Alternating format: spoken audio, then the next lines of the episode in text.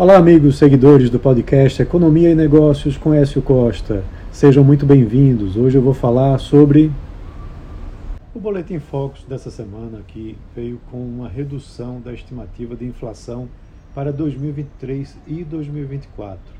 Apesar dessa queda, a projeção para esse ano ainda supera o teto da meta definido, que é de 4,75%.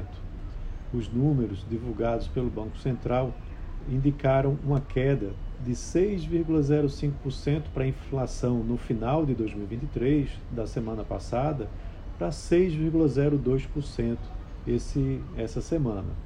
E isso vale lembrar após uma reunião que teve na semana passada do Comitê de Política Monetária do Banco Central, que resolveu manter a taxa de juros básica da economia, Selic, inalterada no atual patamar de 13,75%.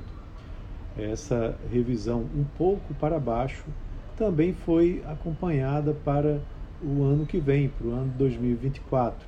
A projeção de inflação caiu de 4,18% para 4,16%.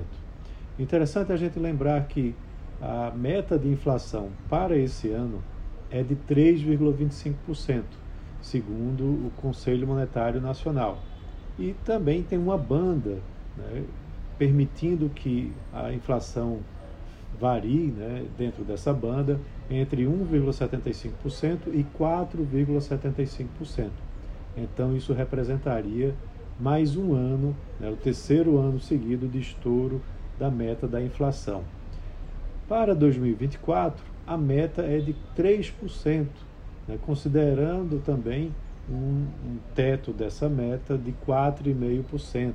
E aí você já teria uma inflação dentro né, dessa banda é, para 2024.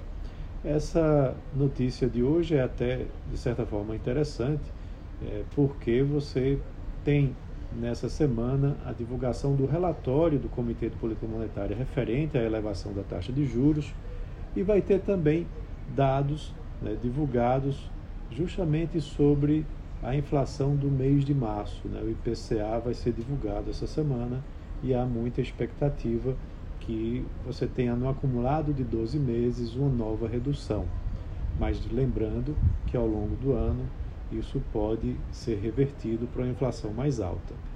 Mas então continua aí a expectativa que até o final do ano você tenha uma redução da Selic é, para encerrar o ano abaixo dos 13,75%. Então é isso, um abraço a todos e até a próxima.